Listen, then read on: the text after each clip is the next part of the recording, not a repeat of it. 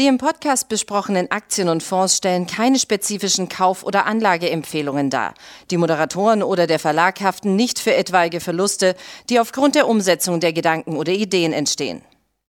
Herzlich willkommen zu einer weiteren Ausgabe von Money Train, dem Börsenpodcast von äh, Der Aktionär. Mit mir im Studio heute mein lieber Kollege Fabian Strebin. Dir erstmal einen schönen guten Tag und danke dir für deine Zeit. So, bevor du jetzt antwortest, wir müssen den Leuten ja sagen, worum es geht. Äh, es geht heute um die Quartalszahlen der amerikanischen Großbanken, die ja normalerweise traditionell der Quartalsaison vorauslaufen und dann einen gewissen Einblick und damit auch Rückschlüsse auf die wirtschaftliche Verfassung und natürlich auch die Verfassung der Privathaushalte in den USA lassen. Hi Martin, ja, ich bin deiner Einladung natürlich wie immer gerne gefolgt. Du hast es schon angesprochen, die ähm, Großbanken, äh, die Wall Street Banken in den USA machen in der Regel den Auftakt so auch ähm, in diesem Jahr. Es geht um das abgelaufene Quartal, das äh, Q4 und damit auch die Jahreszahlen, die die Banken damit vorgelegt haben. Das Bild ist, wie man sich vielleicht schon denken kann, durchaus gemischt. Ähm, für dieses Jahr haben ja viele Volkswirte eine Rezession in den USA erwartet. Jetzt läuft es wirtschaftlich doch auch besser als gedacht. Und ähm, bei den Banken gibt es da teilweise natürlich eine Divergenz von äh, dem, was die Zahlen jetzt zuletzt gebracht haben und dem, was man jetzt für das laufende Jahr erwartet. Ähm, genau, du hast gerade gesagt, es ist ein gemischtes Bild, was das operative Geschäft äh, betrifft. Wir hatten äh, sehr gute Unternehmenszahlen gehabt, unter anderem von Morgan Stanley. Wir haben aber auch äh, überraschend schlechte Zahlen gesehen, beispielsweise von Goldman Sachs, die, glaube ich, die Erwartung beim Gewinn so stark äh, verpasst haben, ähm, wie seit Jahrzehnten nicht mehr, wenn es überhaupt schon mal so etwas gab. Und äh, die Reaktion der Märkte fällt natürlich entsprechend hoch aus. Aber wenn wir das Ganze zusammenfassen, ähm, wie bewerten denn die Banken die momentane wirtschaftliche Verfassung der USA und ähm, diese Rezessionsangst? Ist sie noch überwiegend ist sie verbreitet oder ist das nur punktuell, dass mal der eine sagt, ja, wir könnten in eine Rezession kommen, aber die wird mild ausfallen oder erwarten jetzt wirklich alle Banken, äh, dass es in die Rezession geht? Nein, also das zieht sich tatsächlich schon durch, dass äh, man im Ausblick ähm, der großen äh, Wall Street Banken lesen kann, dass eben für 2023 eine Rezession erwartet wird. Oftmals zum Beispiel ähm, bei JP Morgan oder Bank of America vor allem Bank of America ist dann von einer milden Rezession ähm, die Rede, oft auch dann erst so im äh, vierten Quartal des laufenden Jahres. Bei JP Morgan beispielsweise war es ja letztes Jahr so, dass der CEO Jamie ähm, Dimon im äh, Sommer von einem Hurricane gesprochen hat, der über die Weltwirtschaft hera ähm, heraufziehen äh, könnte ähm, infolge eben des Ukraine-Krieges mit äh, der steigenden Inflation und allen Unsicherheiten.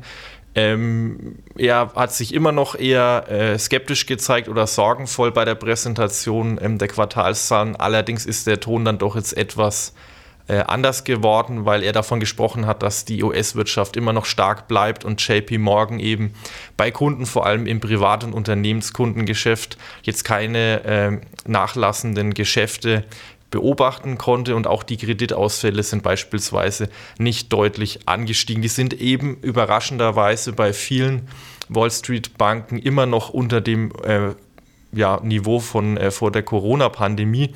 Aber die Banken, wie zum Beispiel auch JP Morgan, haben im Vergleich zu den Quartals äh, Zahlen äh, ein Jahr zuvor, also Q4 21, eben dann im Q4 M22 wieder äh, die Risikovorsorge, also Rückstellungen für mögliche Kredite, die ausfallen könnten, erhöht. Da hatte man eben 2022 da wieder äh, überall nachlegen müssen, eben aufgrund der Unsicherheit jetzt für eine bevorstehende Rezession. Jetzt, äh, du hast es gerade angesprochen, Jamie Dimon von äh, JP Morgan, einer der, ja, vielleicht nicht wichtigst, doch einer der wichtigsten äh, Banker und äh, sehr renommiert, auch sehr äh, medienaffin. Gerade ist er auf dem Weltwirtschaftsforum in äh, Davos und da hat er nochmal gesagt, dass seiner Meinung nach die Zinsen in den USA über 5% laufen müssen, damit die amerikanische Notenbank die Inflation auch äh, nachhaltig bekämpfen kann. Mit dieser Einschätzung steht er aber relativ allein. Ja, wir sind ja jetzt schon fast ähm, bei 5% angelangt.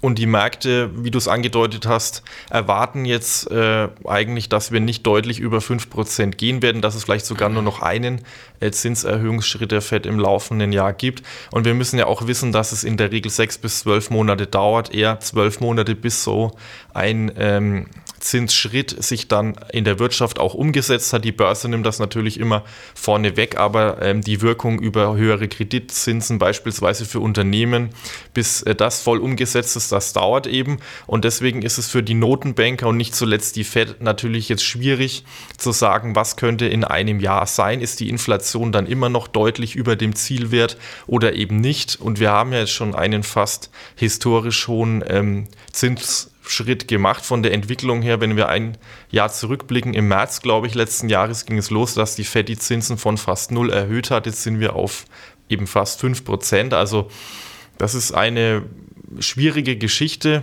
aber wie du schon gesagt hast, ja, der Konsens ist eben doch, dass die Inflation zurückgeht und die Fed jetzt nicht mehr groß an der Zinsschraube dreht. Ähm, welche, welche der Quartalszahlen von den US-Banken haben dich am meisten überzeugt? Welche haben dich am meisten beeindruckt? Es war dann doch die Citigroup, die ja doch etwas eher abseits ähm, steht, äh, weil sie nicht so ja, schillernd ist, denke ich mal, wie JP Morgan oder vielleicht auch Goldman Sachs, die ja als reine Investmentbank immer noch agiert. Die Citigroup hat letztes Jahr ähm, sich eine, ein Sanierungsprogramm auferlegt, und äh, man muss wissen, dass die Citigroup eigentlich so die einzige der äh, Großbanken ist, die international tätig ist und deswegen auch von einer Weltwirtschaft, die sich im Abschwung befindet, am meisten äh, betroffen wäre. Da sieht es ja jetzt international auch besser aus, was Konjunkturperspektiven angeht.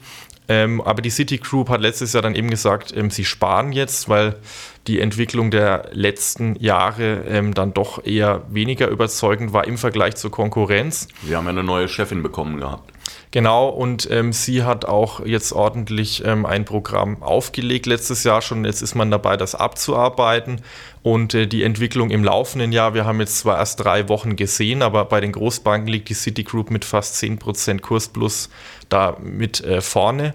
Und ähm, die Aktie ist eben teilweise auch aufgrund der eher ähm, ja, unterdurchschnittlichen Entwicklung im Vergleich zu den Peers mit einem 23er KGV von 8 bewertet. Und das ist eben der mit günstigste Wert äh, unter den Großbanken. Die meisten liegen so bei 10 bis 12. Und auch die Dividendenrendite von über 4% ist eben aktuell mit die höchste. Und ich glaube, dass eben in den kommenden Jahren und auch schon in diesem Jahr das Potenzial eben hier durch ähm, bessere operative Geschäfte. Man hat jetzt auch äh, beispielsweise das Erlösziel für das laufende Jahr überraschend erhöht und eben durch Einsparmaßnahmen gegeben ist.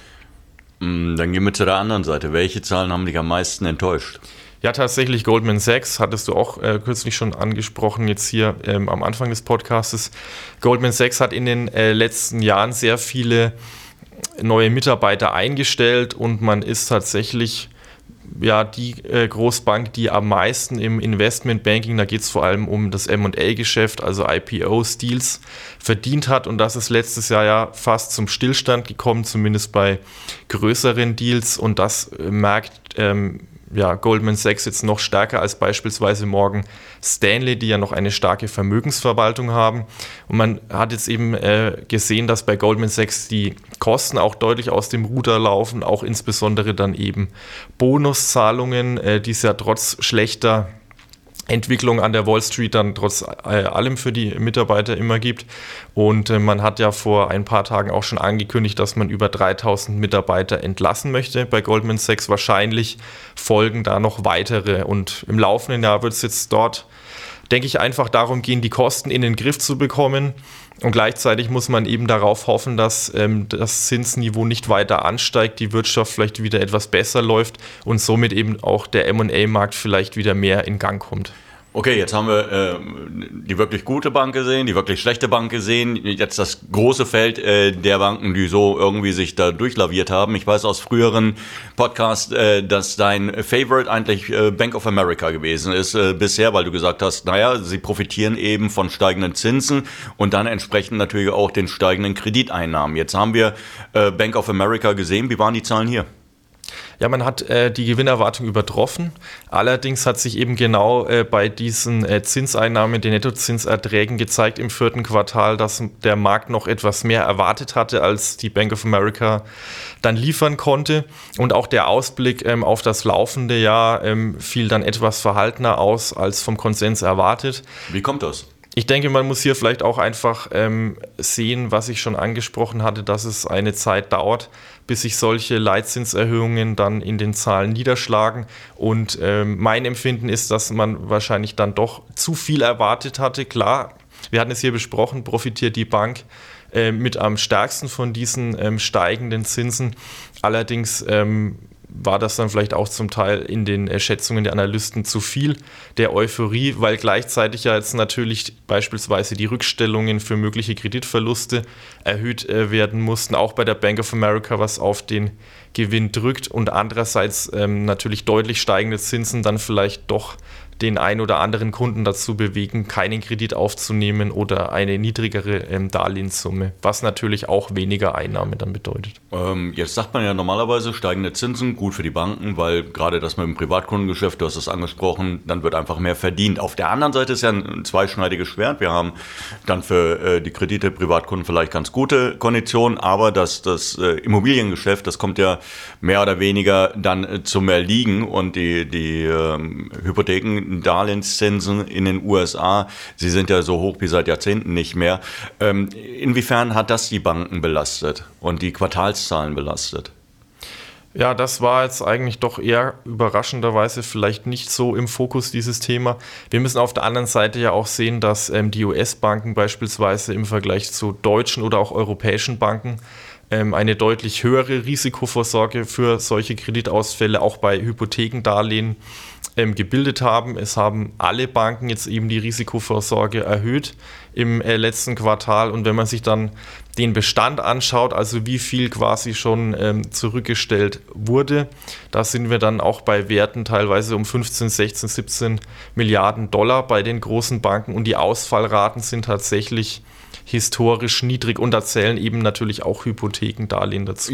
Ja, wobei mich mehr interessieren würde, was die Rückstellung betrifft. Klar, ähm, die die gibt es ja eigentlich in jedem äh, Marktumfeld mal mehr, mal weniger. Aber was mich vor allen Dingen interessieren würde, inwiefern ähm, ist das äh, Neugeschäft mit äh, Darlehensabschlüssen äh, hier negativ beeinflusst worden durch die, durch die Zinserhöhung? Ja, dass ähm, sich das abschwächt, ist klar, aber ein kompletter Einbruch ist jetzt hier tatsächlich nicht zu verzeichnen. Also die Kreditnachfrage wächst durch alle Segmente weiterhin, wenn natürlich auch etwas gebremst.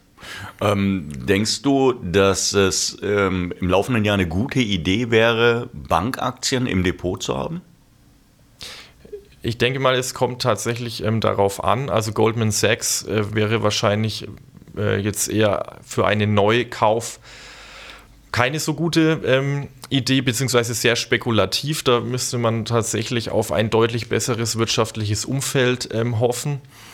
Aber andere Banken wie JP Morgan, Bank of America oder auch Citigroup, die relativ breit aufgestellt sind und eben eher ähm, konservativ im Geschäft äh, vorgehen, die wären vielleicht tatsächlich eine Überlegung wert, zumal wir jetzt eben wie bei der Citigroup 4% Dividendenrendite auch haben. Klar gibt es da sicherlich ähm, deutlich ähm, attraktivere äh, Titel auch in den USA, was jetzt die reine Dividendenrendite angeht.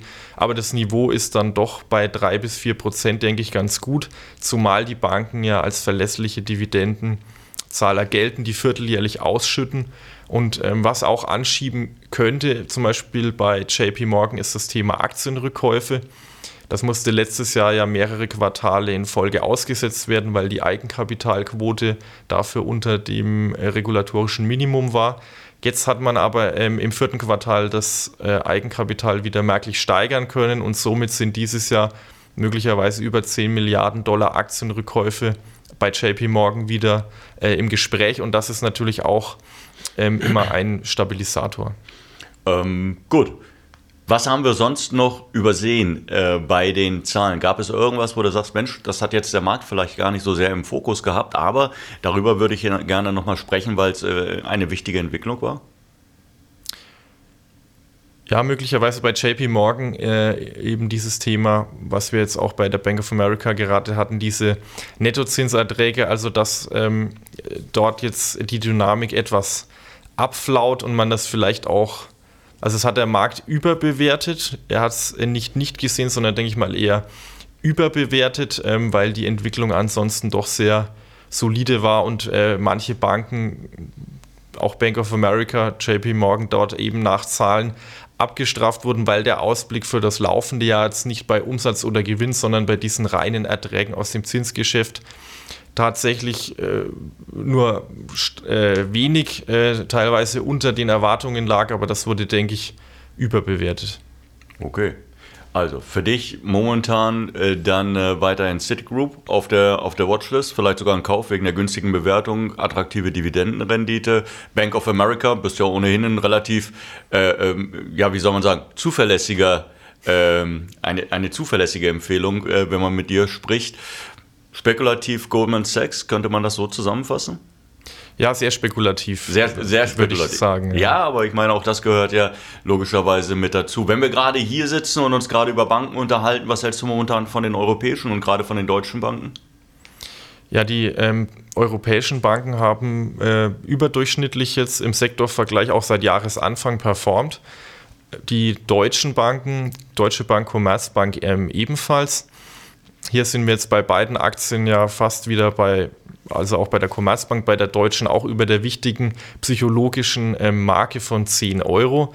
Die Bewertungen sind nach wie vor ähm, noch in Ordnung beziehungsweise günstig bei der Deutschen Bank und ähm, ja, die Zahlen stehen jetzt noch aus.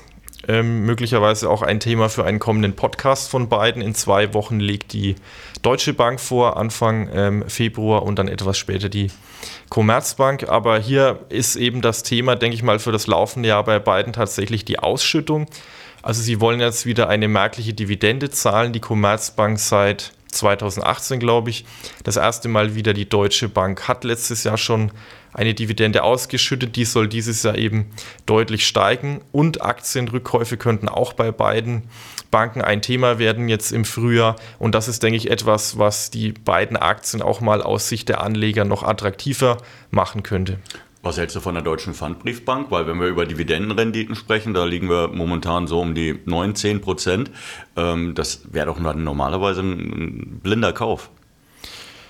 Ja, das ähm, könnte man so sagen. Die Pfandbriefbank hat tatsächlich auch in den äh, Jahren ähm, vor der Pandemie und ähm, ja, seit sie an der Börse ist, seit 2015, 16 immer eine ordentliche Rendite von 4, 5 Prozent gebracht.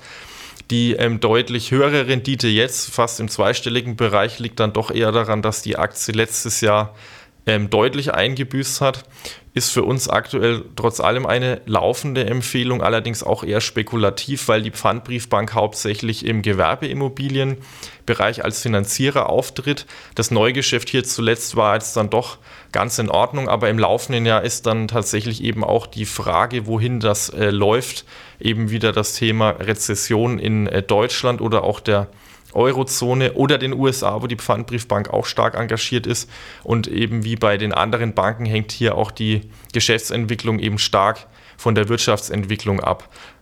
Ja, zumal man auch sagen muss, die EZB, sie ist weiter getrieben von der Inflation. Sie wird die Zinsen weiter anheben müssen. Zuletzt waren sogar 75 Basispunkte im Gespräch gewesen. Und das äh, würde natürlich bedeuten, dass die Finanzierung von Gewerbeimmobilien ähm, dann nochmals teurer wird und unter Umständen unattraktiv wird. Ähm, wie hältst du, wie siehst du momentan äh, die äh, Strategie der, der Europäischen Zentralbank? Glaubst du, dass wir noch viele Zinsschritte bekommen werden oder werden sie bei erstbester Gelegenheit sagen, okay, jetzt bilden wir ein Plateau und hoffen, dass, das, äh, dass wir damit die Inflation in den Griff kriegen? Ja, ich würde eher ähm, zweiterem äh, zustimmen, weil natürlich in der Eurozone auch immer das Thema Verschuldung der Staaten ähm, eine Rolle spielt. Also jetzt ähm, wie in den USA auf fast 5% hochzugehen, das denke ich ist in Europa, in der Eurozone kein Thema, ja, weil eben auch immer, das wissen wir ja seit äh, über zehn Jahren, dieses Thema eine Rolle, also ähm, die Staatsschulden eine Rolle spielen, Italien, Griechenland, Spanien oder eben auch Frankreich. Wann gibt es dort ähm, Probleme? Und das hat die EZB, denke ich, noch stärker auf dem Schirm als die Fed in den USA. Und es zeichnet sich ja doch auch ab, dass die Inflation in der Eurozone auch in Deutschland zumindest zurückgeht. Gut, dann haben wir, äh, es war ein Rundumschlag, so kann man das, glaube ich, äh, durchaus mal bezeichnen. Ich danke dir auf jeden Fall, dass du dir die Zeit genommen hast, dass du das Ganze für uns eingeordnet hast. So schlecht äh, steht es ja um die Bankenszene momentan äh, gar nicht. Wir danken Ihnen natürlich, dass Sie sich die Zeit genommen haben, hoffen, dass Sie ein bisschen Spaß dabei hatten und dass Sie was mitnehmen konnten. Ja, und dann würde ich sagen, sehen wir uns in zwei Wochen wieder, wenn die deutschen Banken melden. Sehr gerne, bis bald. Bis tschüss. dann, tschüss.